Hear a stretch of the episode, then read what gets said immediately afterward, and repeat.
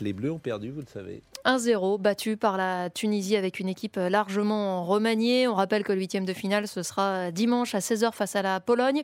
Équipe largement remaniée, je vous le disais, avec un petit nouveau en défense à droite, Axel Dizazi, préféré à Jules Koundé, qui avait pris un, carton jaune, on le rappelle, contre le Danemark.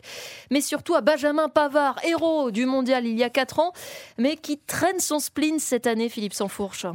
Oui, effectivement, cette absence hein, au coup d'envoi, alors noyé dans un torrent de, de changements, euh, a tout de même interpellé plus que les autres. Benjamin Pavard, certes en difficulté sur le premier match, devait normalement se relancer euh, pour créer peut-être euh, une émulation hein, pour la suite de la compétition. Et puis patatras, Didier Deschamps lui a préféré, comme vous le disiez, Axel Dizazi, première sélection pour le Monégasque, à un poste qui n'est même pas le sien. On peut donc parler d'une gifle hein, pour Benjamin Pavard. Et le sélectionneur, sans l'enfoncer, confirme tout de même l'existence d'un malaise.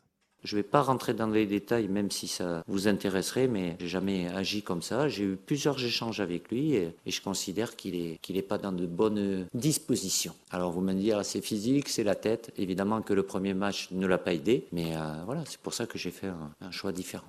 Alors en coulisses, l'attitude de Benjamin Pavard ces derniers mois euh, a déplu au staff. Euh, diverses déclarations ou messages passés euh, dans la presse pour revendiquer de jouer à un poste plutôt qu'un autre. Son attitude aussi pointée du doigt pendant le rassemblement du mois de septembre. En clair, il était attendu au tournant, il est passé au travers contre l'Australie.